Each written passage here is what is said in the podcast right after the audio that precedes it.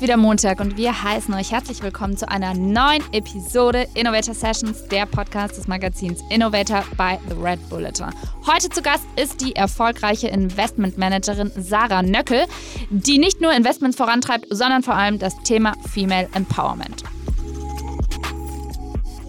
frage mich immer, warum lohnt es sich jetzt etwas Neues anzufangen? Was ist wirklich mein Vorteil danach? Oder was ist der nächste Schritt auch danach? Hilft es mir vielleicht, neue Newsletter-Subscriber zu bekommen? Ist es einfach jemand, den ich in meinem Netzwerk haben möchte? Hilft es mir vielleicht, mehr Revenue zu bekommen oder eine neue Partnerschaft zu finden? Das sind so die Fragen, die ich mir jedes Mal stelle, wenn ich mit jemandem vielleicht auch auf ein Telefonat einfach eingehe. So, es geht los mit den Innovator Sessions. Ich bin Fleming Pink und mir gegenüber sitzt Laura Lewandowski. Herzlich willkommen, Laura. Moin. Bevor wir mit Sarah aber starten, beschreibe ich noch mal ganz kurz, was wir hier jeden Montag eigentlich machen. Und zwar laden wir hier erfolgreiche Gründer, Forscher, Sportler oder Künstler ein und fragen sie hinter den innovativen Rezepten hinter ihrem Erfolg aus. Genau, und dafür sprechen wir in unserem heutigen Format mit unseren Gästen über ihre größte Stärke. Und was ganz wichtig dabei ist, wir wollen ja nicht nur wissen, was die größte Stärke ist, sondern vor allem diese Stärke auch selber implementieren. Und deswegen bringt jeder Gast drei konkrete Tipps mit, die wir im Alltag integrieren können. Und eine Woche drauf in der Bonusfolge Toolbox geht es dann nicht nur um die größte Stärke, sondern vor allem um die Inspirationsquellen hinter dem Erfolg. Also, was liest der Mensch, was hört der Mensch, was kann er uns empfehlen und vor allem, worin verliert er sich auch ganz gerne mal. Genau, und in dem Sinne würde ich sagen, lass mal direkt losstarten und vor allem ein kurzes Intro zu Sarah geben, wer sie ist, was sie macht und vor allem, warum wir sie hier eingeladen haben bei den Innovator Sessions. Ja, wer kennt es nicht, das Gefühl, mit den täglichen To-Dos völlig überfordert zu sein oder sich auch zu überladen? Sarah Nöckel kennt es wahrscheinlich auch, aber nur in der absoluten Ausnahme, schätzen wir mal, denn Sarah hat es tatsächlich geschafft, einen Weg zu finden, um ihre Zeit richtig, richtig optimal einzuteilen. Dank smarter Strategien gelingt es ihr sogar, neben einem sehr, sehr fordernden Job als Investmentmanagerin noch Femstreet zu betreiben. Das ist ein Newsletter für Frauen im Tech-Business, der inzwischen zu einer sehr, sehr großen Plattform geworden ist. Genau, und wir wollen heute wissen, wie sie derart viele Projekte unter einen Hut bekommt und vor allem, wie wir uns alle davon eine Scheibe im Alltag abschneiden können, gerade wenn wir zeitintensive Nebenprojekte starten. Sarah, richtig nice, dass du da bist. Du sitzt gerade in London, wir in Hamburg. Wir freuen uns, dich hier bei den Innovator Sessions willkommen zu heißen. Hallo, ihr Lieben. Hi. Sarah, Frage Nummer eins. Stimmt es denn eigentlich, dass deine Omi bei den Olympischen Spielen mitgemacht hat? nicht ganz meine Omi, aber meine Uroma, ähm, Elisabeth Österreich. Die ist damals, ich glaube 1928 bei Olympischen Spielen in Amsterdam angetreten und ist 800 Meter gelaufen. Okay, wow. Und äh, wie hat sich das in deinem Lebenslauf bemerkbar gemacht?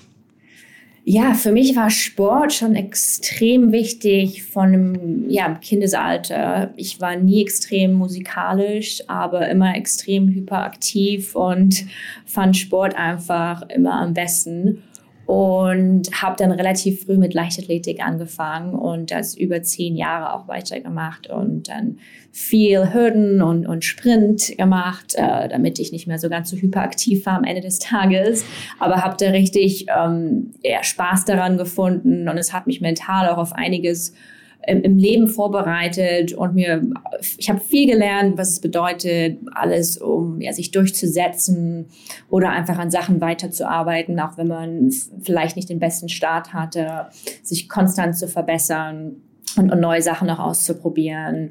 Und hatte eine Trainer oder einen Coach eigentlich, die mir oft sogar Angst gemacht hat, aber letztendlich mir einfach so viel beigebracht im Leben, dass ich heute noch eigentlich umsetze. Beim Sport bist du aber nicht geblieben, den hast du nicht weitergemacht. Das war relativ schwer dann im Studium, fünfmal die Woche Training mit, mit reinzubringen. Ähm, und vor allem habe ich auch im Ausland studiert.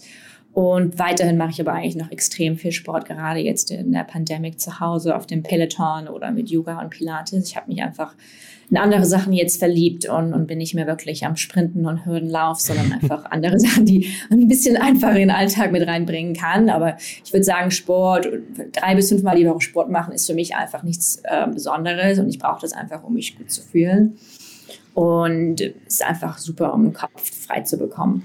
Eine Sache, wo du äh, gerade gesagt hast, du hast dich in andere Sachen verliebt, ähm, wollen, darüber wollen wir heute auch sprechen, denn ich glaube, das fällt auch darunter. Und zwar geht es da um dein ähm, Newsletter, den mittlerweile über 15.000 Frauen, soll man ja auch, glaube ich, ganz klar sagen, obwohl da sicherlich auch ein paar Männer bei sind, abonniert haben. Ja. Einen Tech-Newsletter. Warum brauchen Frauen einen eigenen Tech-Newsletter? Ja, ich würde nicht sagen, dass es unbedingt nur um, um Frauen ähm, geht eigentlich. Ich hatte schon immer eine große Affinität für Medien und habe auch während des Studiums damals einen Lifestyle-Blog gehabt. Und dann irgendwann Ende 2017 habe ich festgestellt, dass es mehr und mehr Frauen gibt, in, die Unternehmen gründen oder auch in wachsenden Unternehmen in Führungspositionen sind. Und die Medien eigentlich haben relativ wenig darüber berichtet. Und dann habe ich einfach einen Newsletter gestartet, der die ganzen Erfolge von, von Frauen in der Branche global widerspiegelt. Und ähm, der hat sich auch relativ schnell dann auch vor allen Dingen in Amerika etabliert. Ich hatte damals nicht wirklich im Hinterkopf, ein richtiges Business draus oder eine große globale Community zu bauen.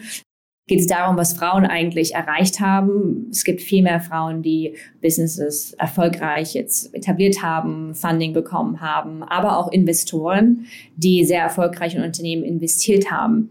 Und da habe ich einfach kein Medium gesehen, das dass das widerspiegelt und vor allen Dingen auch noch die Leute untereinander vernetzt. Wie kommst du denn überhaupt auf diese Expertise über Gründerinnen zu schreiben? Ich habe einfach eine Gap im Markt gesehen, würde ich mal so sagen. Ähm, und ähm, es gab vor allen Dingen Ende 2017 viel Diskussion im Markt, vor allem in englischen Medien, über Frauen in der Tech-Branche. Aber es gab relativ wenig Tipps oder wirklich, wirkliche ja, wirkliche Vernetzungsmöglichkeiten für die Frauen in der Branche. Ähm, es gibt einiges, was so eher so in die Lifestyle-Richtung geht, wo man, ne, die Unternehmerin muss gut, schön und schick mit dem Blazer immer aussehen und perfekt sein und hat Kind und managt alles super perfekt. Und das ist aber nicht wirklich die Realität. Viele Unternehmerinnen haben ganz andere Challenges, die, die vielleicht Männer nicht unbedingt haben haben aber vor allem nicht das Netzwerk initial eigentlich Sachen auf die Beine zu, zu bekommen ähm, weil sie vielleicht nicht einfach in der Tech-Branche oder in einem Entrepreneurial Environment aufgewachsen sind und ähm, ich zum Beispiel komme ursprünglich aus Erfurt. Ich bin damals nicht irgendwie nicht damit aufgewachsen im Umfeld, dass ich jetzt eine Gründerin werden möchte oder in der Tech-Branche arbeiten möchte. Ähm, ich bin im Umfeld von Ärzten oder auch vielleicht Anwälten aufgewachsen, habe das aber nicht wirklich als Karriere für mich selbst angesehen und bin relativ spät erst eigentlich in die Tech-Branche bekommen. Und, und viele Frauen haben vielleicht initial nicht das, das ja, im Hinterkopf, dass sie vielleicht ein Unternehmen selbst gründen möchten. Und wenn sie es vielleicht haben, dann zu einem Zeitpunkt, wenn sie Anfang 30 sind, wenn man vielleicht auch gern eine Familie anfangen möchte zu bauen, ähm, wenn es vielleicht dann nicht ideal ist, das Risiko auch einzugehen. So Frauen allgemein stehen hinter ganz anderen oder müssen sich ganz andere Fragen stellen in dem Zeitpunkt, wenn sie vielleicht ähm, ja, ein Unternehmen eigentlich starten wollen auch und haben ganz andere Barrieren dann, wenn sie vielleicht auch in der Führungsposition im Unternehmen eigentlich sind, die sie eigentlich daran hindern, letztendlich erst in ja, Höhe in dem Unternehmen zu wachsen. Warum glaubst du, haben Frauen nicht diese Aufmerksamkeit, die Männer zum Teil oder zum großen Teil äh, genießen? Schwierige Frage. Ich glaube, Frauen haben definitiv Aufmerksamkeit. Sie haben es einfach schwieriger allgemein in der Branche ähm, sich, sich durchzusetzen und vielleicht auch andere Ziele oft. Ich glaube, ähm, man hat weniger Vorbilder gehabt in den letzten Jahren und ich glaube, Vorbilder spielen eine extrem wichtige Rolle in der Branche. Wenn man sieht, okay, da ist eine Frau, die ähm, drei Kinder hat, aber dennoch in einer Führungsposition oder dennoch ein großes Unternehmen aufgebaut hat, das an die Börse gegangen ist, ja, das, ich denke, das ist auf jeden Fall ein gutes Vorbild. Und das hat man einfach vorher nicht gesehen. Normalerweise in den Medien war das, waren das die, die Männer, die sowas eigentlich gemacht haben. Und jetzt hat man viel mehr Vorbilder in der Branche. Und es gibt viel bessere Netzwerke und Möglichkeiten für, für Frauen, auch die Karriereleiter hochzuklemmen. Du bist, du bist ja ähm, Managerin und hast quasi tagtäglich oder in regelmäßigen Abständen, würde ich mal behaupten, Gründerinnen ja. vor der Nase sitzen und kennst dich da ja sicherlich ganz gut aus. Ähm, mhm. Würdest du sagen, dass Karriere und Kinder in dem Fall wirklich gut unter einen Hut zu bringen sind? Auf jeden Fall, aber nicht für jeden. Und es hängt auch ein bisschen davon ab, wie, wie viel Geld man vielleicht hat und ob der Ehemann oder der Partner vielleicht arbeitet auch oder ob man überhaupt einen hat. Ähm, ich glaube, das ist oft auch eine, eine Barriere für, für viele Frauen. Ähm, und oft auch in welchem Umfeld sie aufgewachsen sind. Ähm, aber oft ist es einfacher für die, die vielleicht finanziell ein bisschen besser aufgestellt sind, ähm, Karriere und Familie unter einen Hut zu bekommen. Es kommt auch darauf an, wo man wohnt. In London ist es nicht so einfach, auf einmal arbeiten zu gehen, wenn man drei Kinder auch in der Kita hat, wo es dann irgendwie drei bis 5.000 Euro im Monat kostet.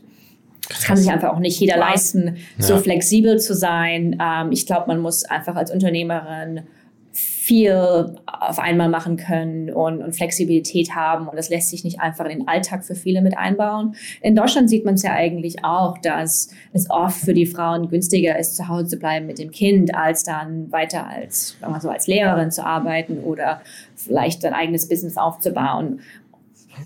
Ähm, du hast gerade gesagt, Sachen unter einen Hut zu bekommen, ähm, ist, glaube ich, ein schönes Stichwort für, ähm, für auch dein Projekt mit dem Newsletter, aber auch einem sehr, sehr anspruchsvollen Job wie einem Investmentmanagerin.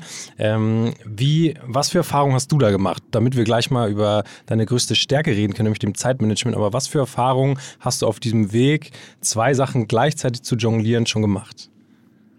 Ja, also ich habe den, den Newsletter ja vor drei Jahren angefangen. Das war auch bevor ich eigentlich in die, ähm, ja, in die Wagniskapitalwelt äh, eingesprungen bin. Und es gibt auch einen, einen großen Overlap, würde ich mal sagen, mit meinem Newsletter und meinem Vollzeitjob, was es natürlich einfacher macht. Das, das Erste, was ich wirklich lernen musste, ist meine Woche oder meinen Zeitplan gut zu strukturieren. Man muss wirklich klare Regeln aufsetzen und seine eigene Routine finden, wann man eigentlich was macht ich habe einen Vollzeitjob, das heißt, unter der Woche primär befasse ich mich mit meinen Aktivitäten mit Northzone und ich habe den Newsletter eigentlich wirklich am Wochenende oder am Freitagabend oder Donnerstagabend dadurch eigentlich hochgezogen. Und man muss wirklich darauf achten, dass man vielleicht unter der Woche Quick Wins macht, sowas wie E-Mails oder Sachen, die einfach schneller gehen. Und dann auch irgendwie lernen, Abstriche zu machen was extrem schwer ist, weil wenn du was nebenbei aufbaust, wie zum Beispiel einen Newsletter, musst du konsistent sein mit allem. Du musst eine Beziehung zu deinen Kunden oder ich sage mal, meine Kunden sind meine Newsletter-Readers. Ähm, wie sagt man auf Deutsch? Sorry. Leser. Meine oder Leser. Subscriber, ähm, was ist auch nicht Deutsch. Letztendlich meinen Lesern aufbauen. Und wenn man etwas groß aufbauen möchte und hochziehen möchte, ist Qualität und Kredibilität und auch die Konsistenz extrem wichtig. Und ich habe in den letzten drei Jahren einfach keine Pause gemacht. Ich bin im Urlaub auf Bali und ich mache meinen Newsletter. Und manchmal habe ich jemanden gefunden, der das für mich auch gemacht hat, was vielleicht nicht ganz so gut war. Aber ich habe einfach eine extrem gute Beziehung mit meinen Lesern auch aufgebaut. Und was mir wirklich geholfen hat, war die Struktur und auch nicht aufzugeben, wenn Sachen mal nicht so gut laufen. Hm. Und ähm, letztendlich habe ich manchmal an was gearbeitet, einen Monat und dachte, okay, hat nicht wirklich funktioniert, dann musst du aber schnell vielleicht eine neue, ja, eine neue Lösung für, für Sachen finden.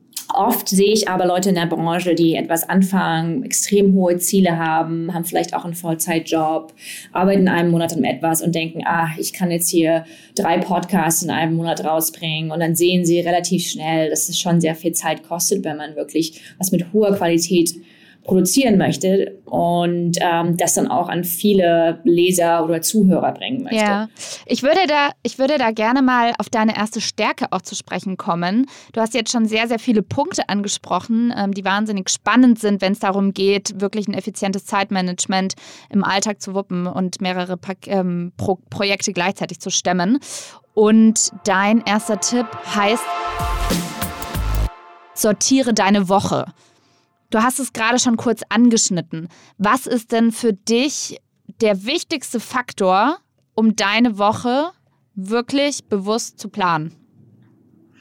Ja, der wichtigste Faktor ist, dass ich nicht von Montag bis Mittwoch ähm, mich mit zu vielen Sachen mit Femstreet befasse und wirklich klare Absprüche mache, dass ab Donnerstag abends meistens ich Zeit eigentlich dafür widme. Das heißt wirklich die Struktur, Konsistenz eigentlich. in meinem Kalender habe ich zum Beispiel Blogs ab Donnerstagabend. dass ich mich dann langsam mit meinem Newsletter befasse und vor Donnerstagabend fasse ich das eigentlich selten an.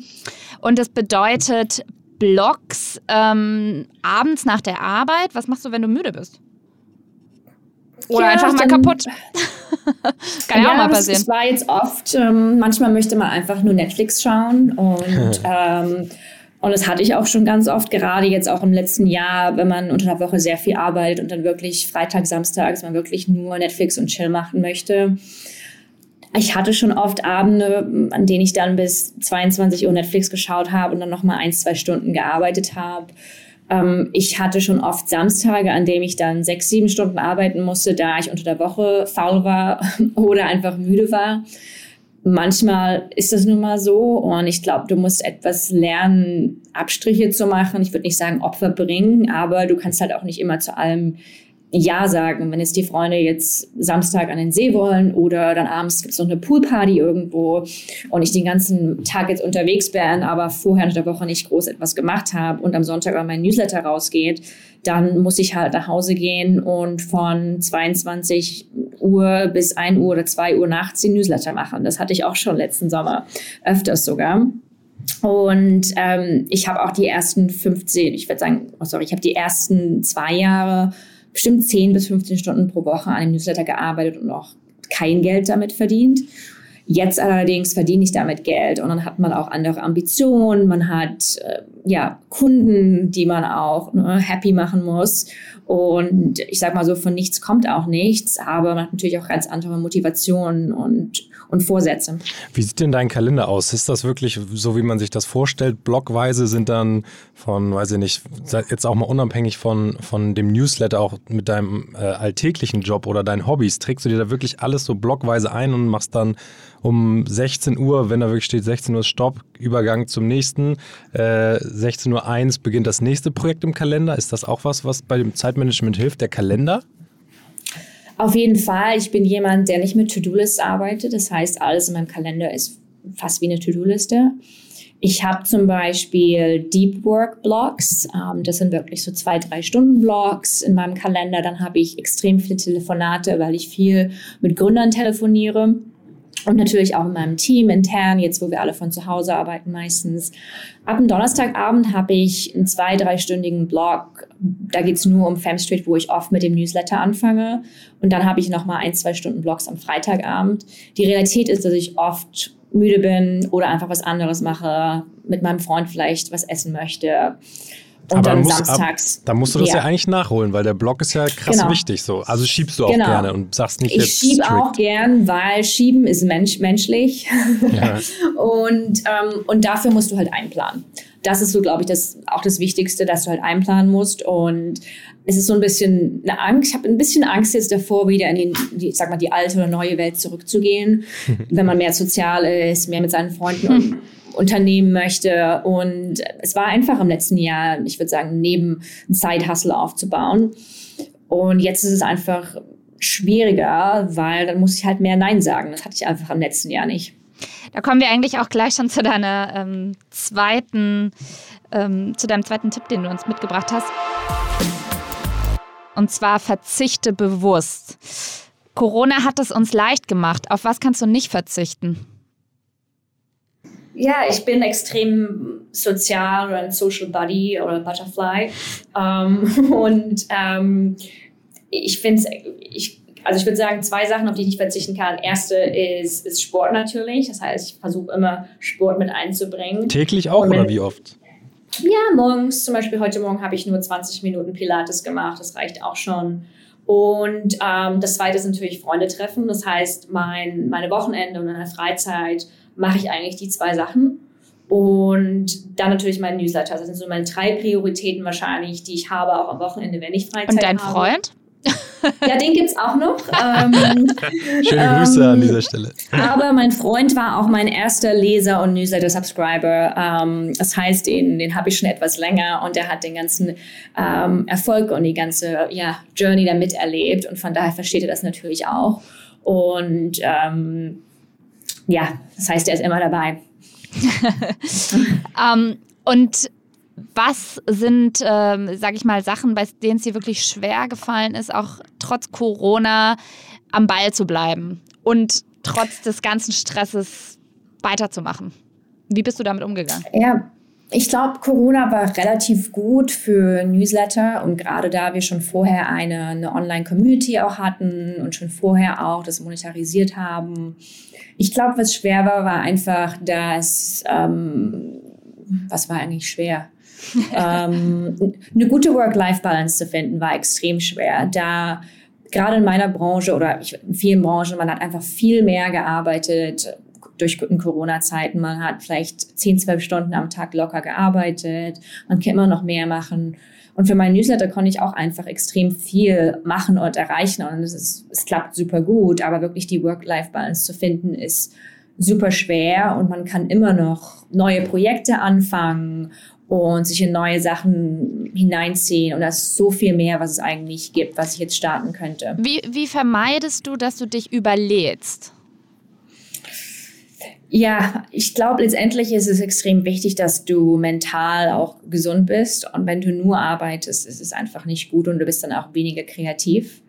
Und du musst wirklich darauf fokussieren, was Skalierbares aufzubauen, was du in deinen Alltag einbinden kannst und langfristig funktioniert. Viele in der Branche haben Newsletter angefangen, haben dann gemerkt, okay, das kann ich jetzt ein Jahr vielleicht durchhalten, aber was passiert dann? Und wenn du halt eigentlich was aufbaust, was skalierbar ist und wirklich lernst, vielleicht auch mal Nein zu sagen und, und nicht auf jede E-Mail antwortest, mit jedem ein Telefonat jetzt machst, nur weil du mit dem irgendwie ein Netzwerk aufbauen möchtest oder irgendwie ein neues Projekt anfangen möchtest. Ich glaube, da muss man halt wirklich lernen, sich darauf zu fokussieren. Und ich frage mich immer, was, was lerne ich jetzt aus dem Telefonat oder ja, was, was ist jetzt mein, wie sagt man ROI im Deutschen? Return ähm, on Investment. Wie, ja, warum lohnt es sich? Ich. Ja, warum? Ich frage mich ja, immer, ich frage mich immer, warum lohnt es sich jetzt, ähm, etwas Neues anzufangen? Was ist wirklich mein Vorteil danach? Ähm, oder was ist der, next, der, der nächste Schritt auch danach?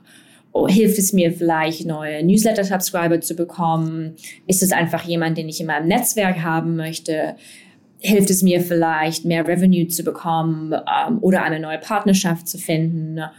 Das sind so die Fragen, die ich mir jedes Mal stelle, wenn ich mit jemandem vielleicht auch auf ein Telefonat einfach eingehe. Und gibt es auch gute Strategien, um abzusagen, aus deiner Sicht?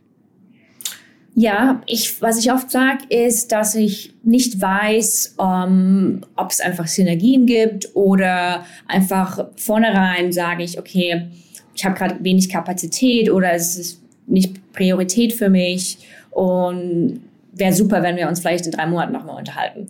Ähm, also aufschieben, das finde ich manchmal nämlich Auf, auch schwierig, weil dann erwartet der Mensch in drei Monaten auch wieder eine E-Mail. Genau, ich sage aber oft direkt, okay, ich habe gerade, das ist keine unserer Prioritäten. Ich setze mir zum Beispiel für FemStreet ähm, für jedes Quartal Prioritäten. Das heißt, ähm, welche Projekte oder was möchte ich anfangen, was sind so unsere allgemeinen Ziele für den Newsletter. Ähm, und wenn das nicht wirklich Teil von den Zielen ist, dann ähm, kann man auch Nein sagen. Ich habe auch schon oft gesagt, ich weiß nicht, ob ich euren Anforderungen vielleicht ja, einfach entsprechen werde letztendlich. Ich möchte auch nicht ähm, overpromise und underdeliver ähm, letztendlich. Ähm, ich finde immer, es ist wichtig, wenn man seine Ziele und Erfolge auch im Verhältnis zur eingesetzten Arbeit ähm, messen kann. Und ähm, ich versuche das halt vorher zu machen. Ähm, neben dem ganzen Arbeiten äh, darf man natürlich auch eines nichts vergessen und das ist dein dritter Tipp. Vergiss nicht zu leben. Genau. Erzähl mal. Ja. Ähm, Wie lebst du?